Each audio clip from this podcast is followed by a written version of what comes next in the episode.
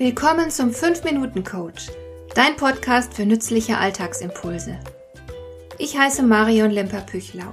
Als erfahrener Coach habe ich jede Menge psychologische Tipps für dich, mit denen du leichter durch den Alltag kommst, damit dein Leben ein bisschen einfacher wird.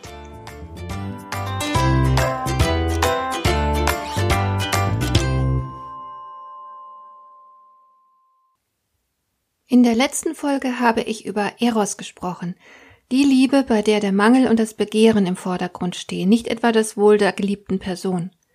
Glücklicherweise ist Eros in Reinform eher selten.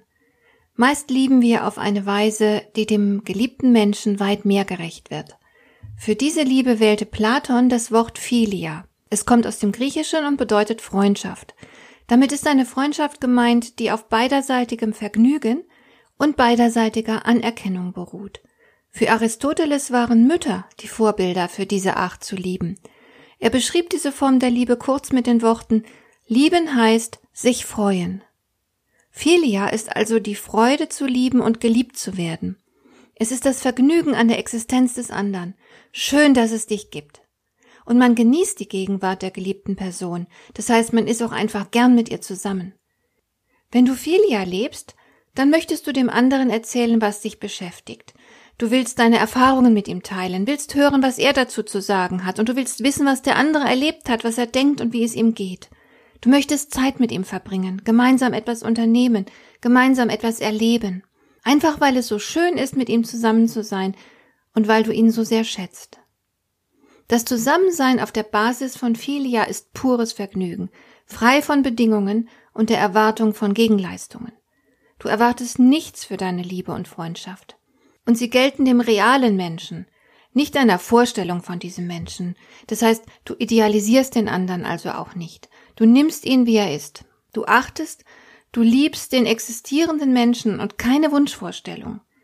Solch eine freundschaftliche Liebe ist demnach sehend. Sie ist wahr und frei und glücklich. Du erfreust dich an deinem Gegenüber. Hier ist kein Mangel im Spiel, kein Hunger bzw. Begehren, wie bei Eros. Eros entsteht, weil der andere dir fehlt. Philia hingegen entsteht, weil es den anderen gibt. Das ist der große Unterschied. Und wer in der Lage ist, so zu lieben, der wird meistens auch zurückgeliebt. Damit verdoppelt sich die Freude. Solch eine Liebe ist nicht wie Eros zum Scheitern verdammt, Sie hat vielmehr eine Zukunft und hält häufig lebenslang. Denn es ist für beide Seiten ein wunderbares Gefühl damit verknüpft. Da sind keine Besitzansprüche im Spiel, stattdessen Leichtigkeit, Freude, gegenseitige Dankbarkeit. Allerdings kommt auch Philia meistens nicht in Reinform vor. Auch hier spielt Eros eine Rolle, und die beiden Arten der Liebe vermischen sich. Denn das Sehnen und Entbehren verschwindet ja nie vollständig aus unserem Leben. So wollen wir beispielsweise behalten, was wir jetzt haben. Wir wollen zum Beispiel nicht, dass der beste Freund auswandert und fortan auf einem anderen Kontinent lebt. Wir wollen nicht auf ihn verzichten. Und wir haben natürlich auch eine Vorstellung davon, wie der geliebte Mensch leben und was er tun und lassen sollte. Das Begehren nimmt einfach kein Ende. Und unsere Liebe wird niemals vollkommen selbstlos sein. Aber je weniger Eros im Spiel ist, desto reifer ist unsere Liebe. Die reifste Form der Liebe wäre Agape. Bei dieser Liebe ist gar kein Ego mehr im Spiel, das heißt, die eigene Bedürftigkeit spielt überhaupt keine Rolle mehr.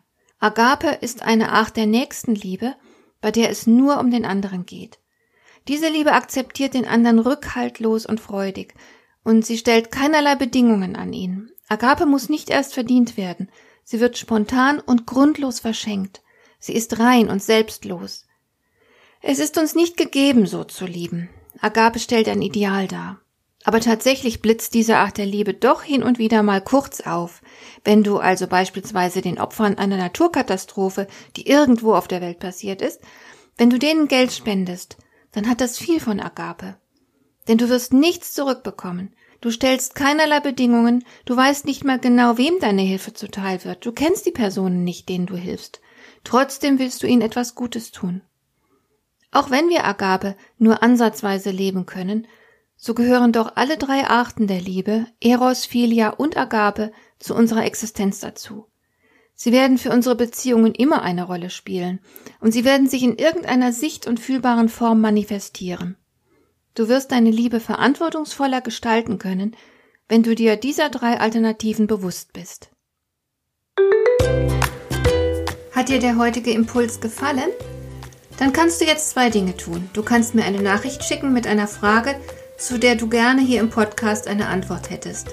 Du erreichst mich unter info@lemper-püchlau.de.